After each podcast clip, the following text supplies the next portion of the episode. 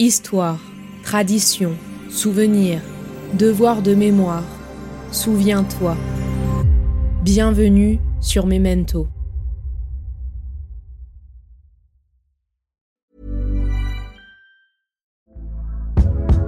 Hey there, it's Michelle Norris. I'm host of a podcast called Your Mama's Kitchen. When I travel, I'm usually looking for a way to find a taste of home when I'm not at home. And one of the things I love to do when I am at home is entertain. And Airbnb allows me to do that. When I was in California recently, I rented a house that had a great kitchen. And when we were sitting around the table, we're all thinking, we're in someone else's house. Someone could be in all of our homes as well. If you have a home, but you're not always at home, you have an Airbnb. Your home might be worth more than you think. Find out how much at airbnb.com/slash host. Hey, it's Paige DeSorbo from Giggly Squad. High quality fashion without the price tag. Say hello to Quince. I'm snagging high-end essentials like cozy cashmere sweaters, sleek leather jackets, fine jewelry, and so much more. With Quince being 50 to 80% less than similar brands and they partner with factories that prioritize safe ethical and responsible manufacturing. I love that. Luxury quality within reach. Go to quince.com slash style to get free shipping and 365 day returns on your next order. quince.com slash style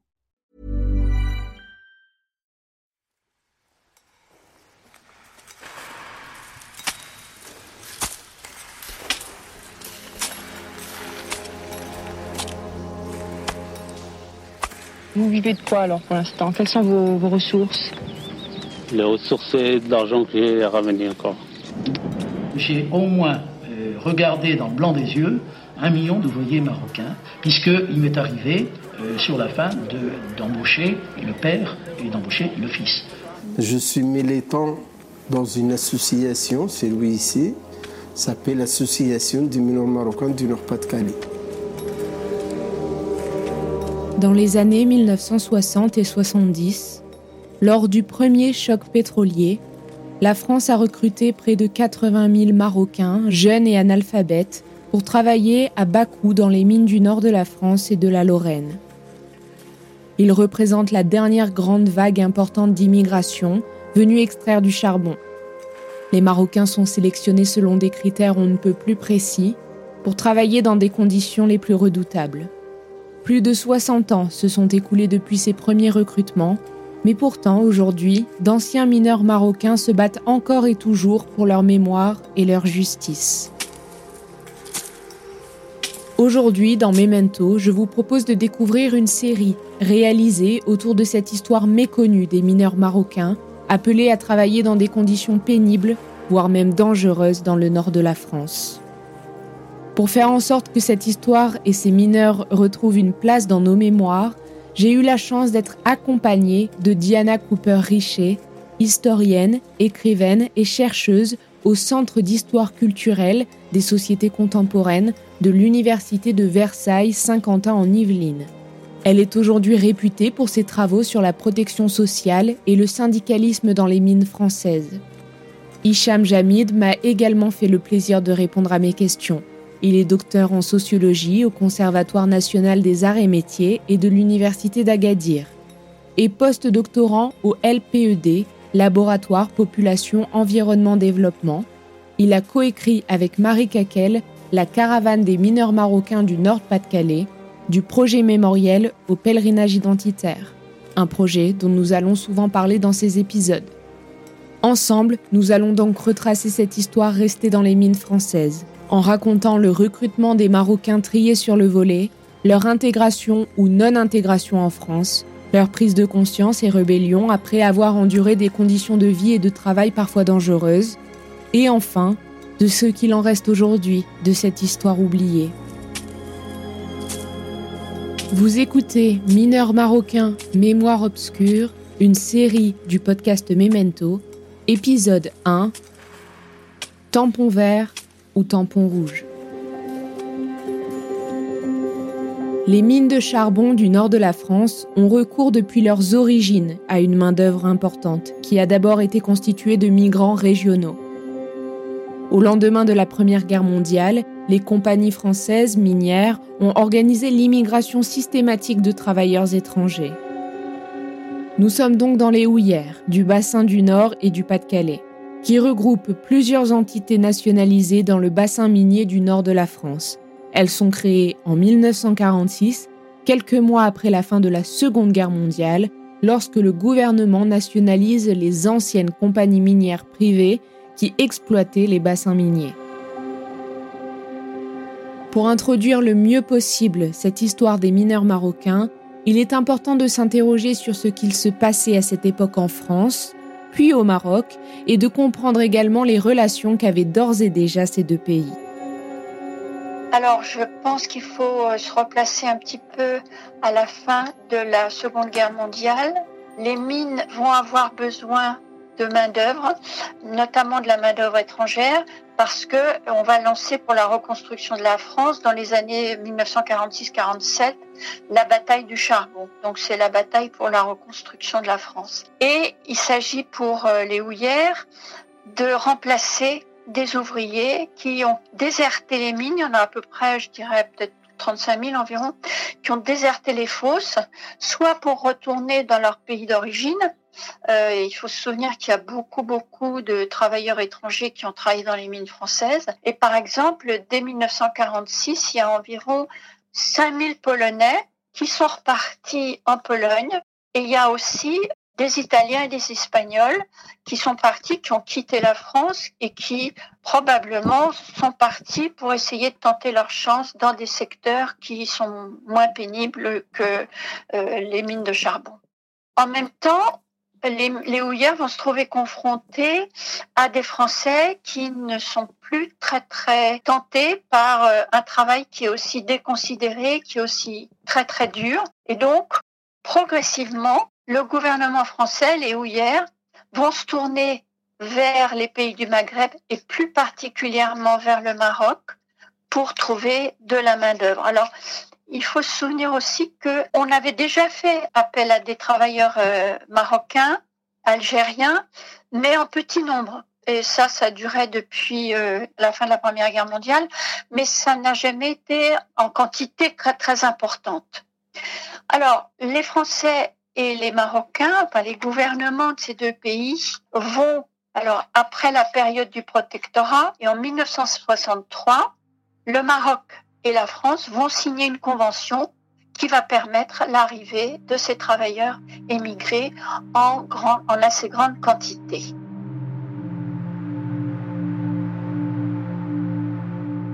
En fait, si on veut faire une rapide esquisse socio-historique de, la présence de, des Marocains en France, celle-ci remonte euh, à la fin de, ou à la deuxième moitié plutôt de, du 19e siècle, car euh, les Marocains partaient déjà en Algérie française pour travailler, euh, notamment dans les fermes de, de, colons en Algérie, au vu de la situation, on va dire, euh, économique, mais aussi euh, de sécheresse. Du coup, beaucoup de Marocains, particulièrement de la région du Rif, du nord du Maroc, et la région du Souss, partaient travailler en Algérie française.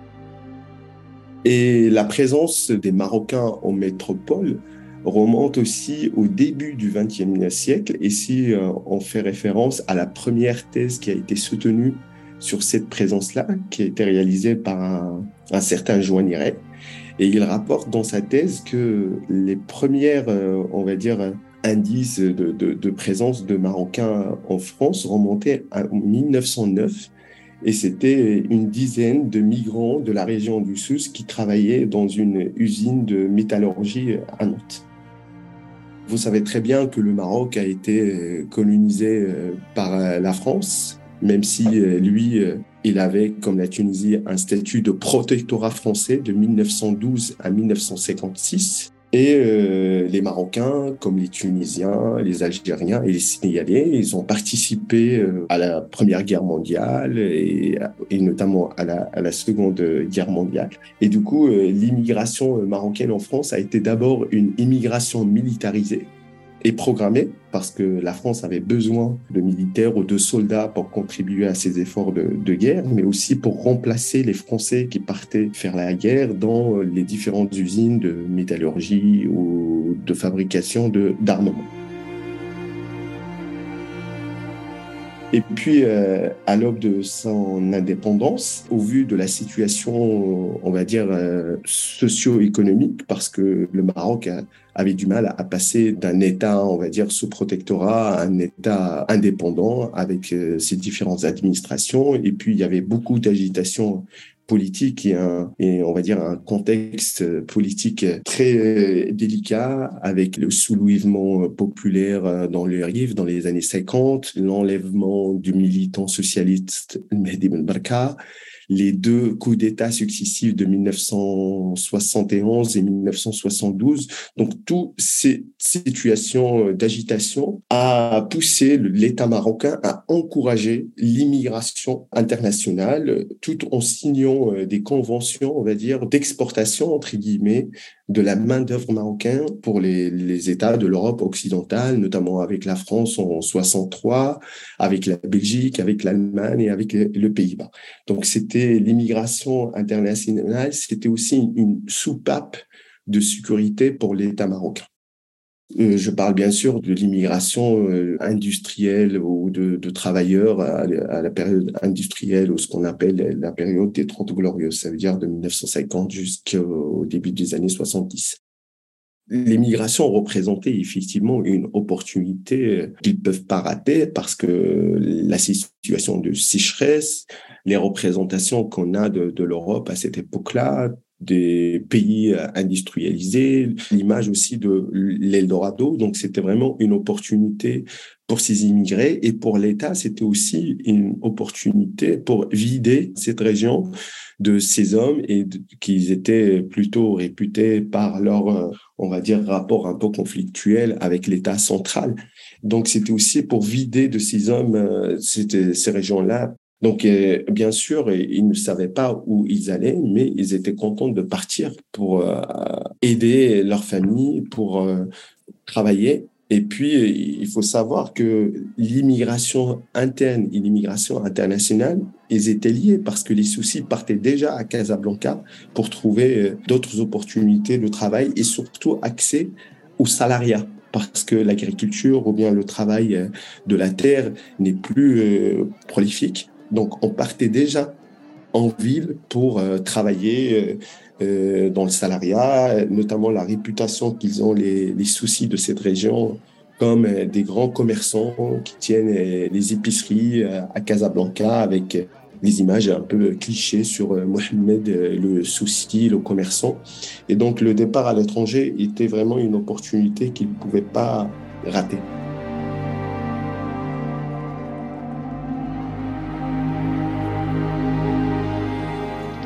J'ai au moins euh, regardé dans le blanc des yeux un million d'ouvriers marocains, un million de candidats, pardon, hein, puisqu'il m'est arrivé euh, sur la fin d'embaucher le père et d'embaucher le fils. Presque 30 ans après son décès, son nom résonne encore dans la région du Rif. Félix Mora est un ancien militaire français. Affecté à Agadir en 1946, il en profite pour apprendre l'arabe. Puis, après l'indépendance du Maroc, il se convertit en recruteur de mineurs pour les houillères. Son coup d'œil et sa bonne connaissance de la région et de la qualité de ses hommes l'ont bien servi pour remplir sa mission. Il faisait toujours précéder sa visite d'une annonce, faite une semaine avant la date de son arrivée. Ainsi, tous les douars étaient avertis et envoyaient leurs meilleurs hommes, pensant alors qu'un meilleur avenir les attendait. Les candidats retenus sont cachetés sur le torse en vert tandis que les déclassés recevaient un tampon rouge. Les choses vont s'organiser assez facilement grâce à Félix Morat. Félix Morat, c'était un, un ancien de l'armée française, un ancien officier de l'armée française, qui était, lorsqu'il était dans l'armée, affecté à ce qu'on appelait à l'époque les affaires indigènes. Et euh, c'est lui qui va être chargé du recrutement de ces travailleurs immigrés. On lui a donné plusieurs surnoms. On l'a surnommé par exemple le marchand d'hommes, mais on l'a aussi dans un chant berbère qui était euh, chanté euh, dans les communautés. On l'a appelé le négrier. Donc on voit bien que c'est quelqu'un qui ne va pas là simplement pour recruter quelques personnes, mais qui va pour recruter des quantités importantes de travailleurs. Alors ce Félix Morin va être au cœur d'un processus de recrutement de travailleurs immigrés marocains à partir de 1949. Et il va se rendre très régulièrement au Maroc, dans le sud du Maroc, pour le compte des houillères, pour sélectionner alors dans des endroits assez précis, notamment dans la vallée du Drap, mais aussi dans une région qui est spécialisée dans les dates, les dates très célèbres du Tafilalet, ou encore dans la région de Ouarzazate. Donc il va là et il va voir sélectionner parmi des milliers de paysans pauvres des euh, travailleurs pour les mines françaises. Alors quand je dis euh, en quantité importante, c'est entre la fin des années 1940 et 1977, 78 000 Marocains qui vont être recrutés pour les mines. Donc il voit beaucoup, beaucoup de gens et il a des critères très, très précis pour recruter. Ces Marocains, ils étaient traités euh, de manière un peu très discriminatoire parce que déjà la façon avec laquelle ils étaient recrutés dans leur région d'origine, Félix Mora, il sillonnait les différentes régions du Sousse pour euh, aller chercher des hommes entre 20 et 25 ans, robustes, solides, aptes physiquement. Ils vérifiaient leurs mains s'ils ont l'habitude de travailler la terre. Ils vérifiaient qu'ils étaient analphabètes. Le garçon qui se présentait, bah, c'était du muscle, hein, puisqu'il euh, n'y avait pas euh, d'identité, il n'y avait pas de, il n'y avait pas d'entretien. Euh, c'était pas le but recherché, c'était du muscle. Après que l'information ait été donnée dans les souks, dans les différents souks, les volontaires venaient et étaient donc ici euh, arrêtés par un premier filtre. Ce filtre était composé de moi-même, où j'éliminais d'entrée de jeu, si je puis dire, euh, tous les gens qui étaient manifestement trop âgés, trop jeunes ou atteints de malformations. Ceux qui étaient admis venaient euh, se ranger, et ce, j'ose le dire, par milliers, en attendant que nous procédions plus loin à une première présélection. Il faut qu'il n'ait aucune infirmité, qu'ils ne soient atteints d'aucune maladie contagieuse et qu'ils aient une très très bonne acuité visuelle. Donc tous ceux qui ne répondent pas à ces critères ne sont pas recrutés. Telle est la raison pour laquelle il explique qu'il a vu tant de candidats et qu'il n'en a recruté qu'aussi peu. Ils sont euh, au cours du processus de recrutement entre le Maroc et la France, ils vont être soumis à cinq ou six visites médicales et notamment après l'inspection, le premier choix de Morin, ils vont être soumis dans la ville la plus proche qui est généralement Marrakech à une visite médicale en bonne et due forme avant leur départ pour la France. Et bien sûr, ces départs, ils étaient organisés aussi bien par la France, mais avec l'aide et le soutien des autorités marocaines. Parce que si on fait référence justement au recrutement des Marocains pour les houillères du Nord-Pas-de-Calais. L'histoire, euh, bien sûr, de, de cet agent de, des houillères, un ancien sergent de l'armée française, Félix Morat, marque jusqu'à aujourd'hui la mémoire euh, de, cette région. Et tout, le monde a quelqu'un de la famille euh, qui est parti travailler dans les mines du charbon parce qu'il a été tamponné par un tampon vert de Félix Morat lors de son passage dans les différentes régions du Sousse. Ce recrutement massif de la force de travail n'était pas sans conséquences sur la région tout entière. Il a déstructuré sa société et cassé son écosystème traditionnel. Les candidats déclassés vont traîner toute leur vie l'amertume du rejet telle une blessure ineffaçable dans leur mémoire. Ne pouvant supporter cette humiliation face à leur famille, ils ne tardèrent pas, eux aussi, à quitter le Douar. 78 000 Marocains s'apprêtent donc à quitter leur terre pour rejoindre le nord de la France. Comment se passe leur voyage? Celui-ci était-il déjà annonciateur de ce qu'ils allaient vivre en France? La suite dans l'épisode 2 à suivre.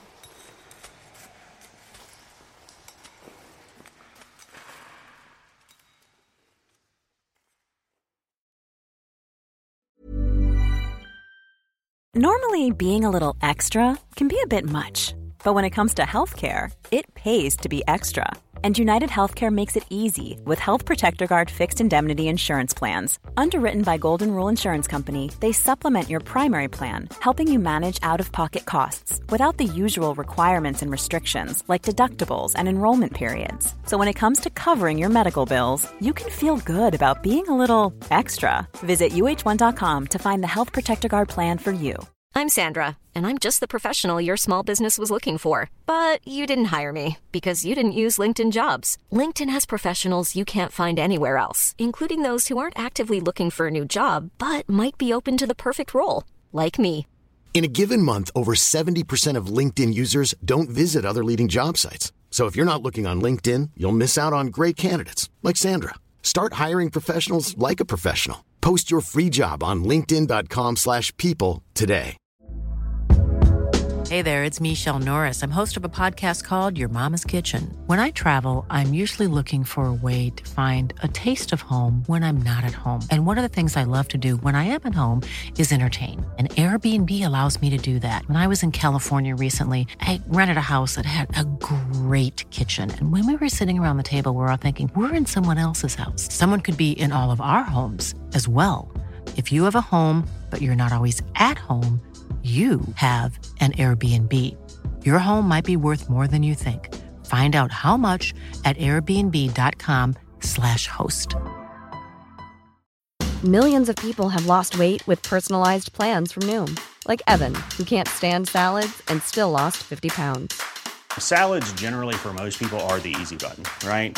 For me, that wasn't an option. I never really was a salad guy. That's just not who I am. But Noom worked for me. Get your personalized plan today at Noom.com. Real Noom user compensated to provide their story.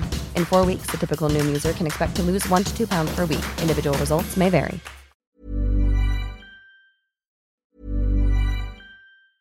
Normally, being a little extra might be a bit much, but not when it comes to healthcare. That's why United Healthcare's Health Protector Guard fixed indemnity insurance plans, underwritten by Golden Rule Insurance Company, supplement your primary plan so you manage out of pocket costs. Learn more at uh1.com. Hey, it's Paige DeSorbo from Giggly Squad. High quality fashion without the price tag? Say hello to Quince. I'm snagging high end essentials like cozy cashmere sweaters, sleek leather jackets, fine jewelry, and so much more. With Quince being 50 to 80% less than similar brands. And they partner with factories that prioritize safe, ethical, and responsible manufacturing. I love that. Luxury quality within reach. Go to quince.com slash style to get free shipping and 365 day returns on your next order. Quince.com slash style. Planning for your next trip? Elevate your travel style with Quince. Quince has all the jet setting essentials you'll want for your next getaway, like European linen, premium luggage options, buttery soft Italian leather bags, and so much more. And is all priced at 50 to 80% less than similar brands. Plus, Quince only works with factories that use safe and ethical manufacturing practices. Pack your bags with high-quality essentials you'll be wearing for vacations to come with Quince. Go to quince.com slash pack for free shipping and 365-day returns.